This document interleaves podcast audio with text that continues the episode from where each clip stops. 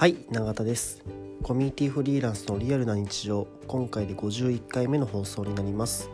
この放送はコミュニティフリーランスとして活動している私永田の日々の話やコミュニティに関するお話をする番組です。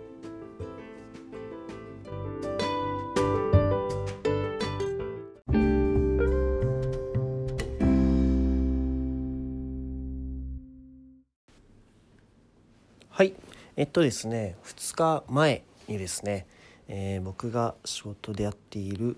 NPO 法人グリーンズという NPO でですねコミュニティの教室という、えースクール授業が、えーあります。でこのスクール授業では毎回ゲスト、まあ、月に1回ゲストの方をお呼びするのとあとオンライン勉強会っていう形ですね、えー、Zoom を使って、えー皆さんメンバーの皆さんのやっていることとかを、題材にコミュニティについての問いを深めるという、取り組みをしております。はい、でその2日前がですねそのオンライン勉強会の日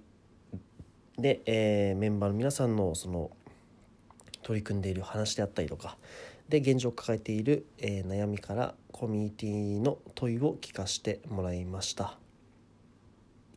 はい、で皆さんさまざまな、えー取り組みをされていて、えー例えばですね、え2日前の話で言うと、え着物に関するコミュニティの話だったりとか、えお寺さんに関するコミュニティだったりとか、えあとは介護とかあとは雑誌ですね。雑誌のコミュニティだったりとか、まあ、いろんなコミュニティの話を聞かせてもらって本当に僕があまり触れない普段触れてこないような、え部分やってる方が多くてですねとても興味深く聞かせてもらいました。はい、でその後ですね、まあ、いろんな悩みをそれぞれ皆さん持っていてですね、まあ、それについてメンバー同士で、えー、Zoom 上で議論し合い、えーこうじゃないかああじゃないかこう思うし私はこう思うよみたいな、えー話を、えーしておりました。でですね、えー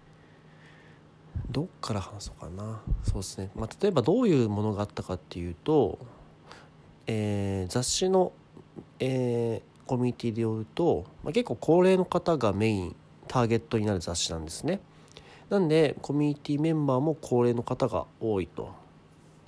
ただその,、まあ、いろんそのコミュニティに多様性を生むためにも、えー若い人を、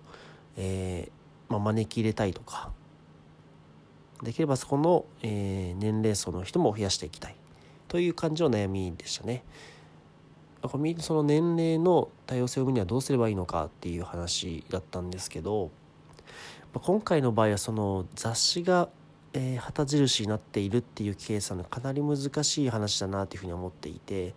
そうですねコンテンツに紐づくコミュニティだとやっぱそのコンテンツの客層がそのままコミュニティの客層につながってくることが、えー多いと思います。なので、まあ、今回の例で多様性をじゃあどう作るかっていうともう完全にそのコンテンツから若手を取り入れるような取り組みをしていくかもしくは、えーそのメディアが高齢のかこの方向けのメディアであれば、まあ、その視点から、えー若手との、えー若手のメッセージをどう作っていくか旗印をどう作るかっていうことを考え抜かないと、えーかなり厳しいんじゃないかなっていうふうには思ったところですね。はい。とまあそういったことですね皆さんで話していましたと。まあ、で話している時にすごい思ったんですけど、まあ、やっぱコミュニティってやっぱ皆さんそれでいろんな悩み課題を抱えると思うんですね。でそれもですねやはりそのコミュニティマネージャーとかと孤独であるみたいな話も結構されていて孤独コミュニティマネージャー同士でつながっていこうよみたいな風潮は少なからずあるんですけどなかなかそれがですね、えーワークしているところって僕はあんまり見たことはなくて、えーまた単なる情報交換だけのなんか何でもいいでしょうコミュニティマネージャーのコミュニティみたいなのはちょこちょこあるんですね。でも全然その盛り上がる盛り上がってる場所って僕は見たことはあんまなくてもちろん情報共有で終わればいいんですけど終われっていいならそれはそれでいいんですけど、まあ、僕はなんかまあうんっていまいちしっくりこなかったんですね。で今回そのコミュニティの教室も皆さんコミュニティの運営にかかっている皆さんなので、えーま、いわゆるそのコミュニティマネージャーのコミュニティにま近しいような形なんですね。ただここはその皆さん、え、参加費を払ってその学びに来ているところもあるのでその学ぶっていう目的が皆さんあるんですよね。で知見を深め合うみたいな。で、えー、お互い共通したコンテンツを、えー、受けてそれを通じたコミュニケーションを取っていくという仕組みになっています。で、まあ、これが結構、まあ、ワークしてるっていうか割と盛んなコミュニケーションが生まれていて、えー、普通の例えばスクール授業とかだと、まあ、いわゆる運営側がコンテンツを用意して、まあ、それを受ければ終わりだねみたいな感じになりやすいと思うんですけど、まあ、僕らの場合は割とそのせメンバー同士がいやちょっと Zoom でも僕らで話そうよみたいなことを勝手にやったりとかえここでお茶していろいろ話したりとか、まあ、いろんなことにつなげている人たちがすごい多いんですよね。で僕はいろんなコミュニティマネージャーのコミュニティ見てきたんですけど一番なんか活性しているような感じがあります。はい、でやっぱりそのみんなで何かを一緒のことをしていくってっていうことが前提の場になっているので、ま、それはすごいいいのかなっていうのも一つ思っていて、えー、ただただ情報共有しようよだけだとやっぱりどうしても弱いと。じゃなくて、まあ、今回その、えー、なんま、一言で言うと学校みたいなところはあると思います。だから要は同期なんですよね。えー、その僕今回3ヶ月っていう期間なんですけどその3ヶ月間一緒に学ぶ、えー、僕ら同期であるという感覚がすごい僕も運営をしていても感じるほど強いのかなと思うんですね。でその同期とかのつながりの感覚みたいなことを感じれることはかなり大事なんじゃないかなというふうに思っています。はい、まあ、そういうところをですね中心に、えー、起点に、えーコミュニティとか関係性を作っていくみたいな考え方するとなんかコミュニティマネージャーのコミュニティの、えー、何でしょう活性化みたいのも起こりうるんじゃないかなと思うんですね。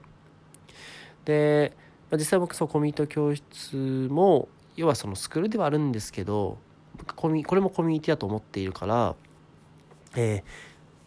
ー、なんでしょうね本当にここの皆さん同士のつながりが今後皆さんが困った時とか何かしていく時にうまくいきたらいいなっていうのは強く考えてあ感じております。はいまあ、もちろんさ僕自身も含めて、えー、何か困った時はお互いここで相談して、えー、助け合うということができたら本当に素晴らしいことになるんだろうなっていうふうに思っているし、まあ、それが実現いやなんか実現不可能な話じゃないと思っているので、えー、なんだうんそうなったらいいなっていうのが、まあ、運営ながらの勝手な思いですね。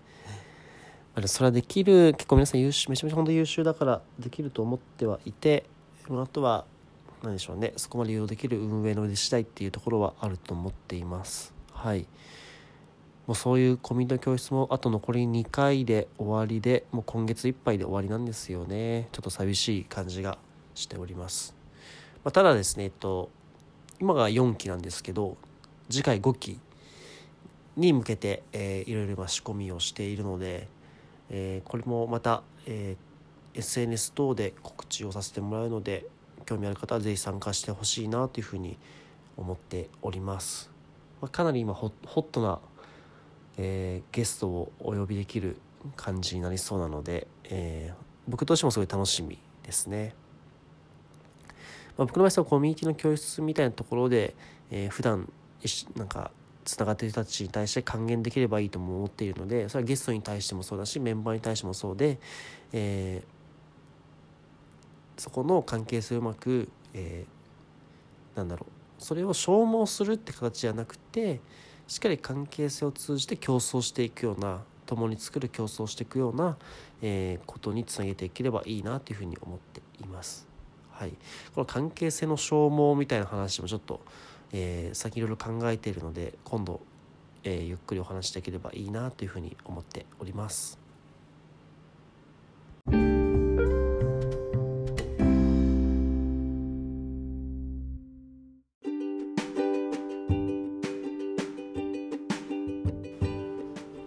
はい、えー、コミュニティフリーランスのリアルな日常51回目の放送でした。今回はコミュニティマネージャーのコミュニティとか、まあ、そういったものの活性について話していきました。はい。で今回51回目、えー、だったのでちょっと BGM も変えてみているんですけどどうですかね？ちょっとこの辺は試行錯誤しながらまたいろいろ改善できればいいなというふうに思っております。はい。ではですね、えっと、この放送は、えー、Twitter や質問箱の方からですね、皆さんのご意見、ご要望を承っております。こういう話は聞きたいとか、そういうのがあれば、お気軽にどうぞご連絡いただけると幸いです。はい、では本日も聴いていただきありがとうございました。バイバーイ。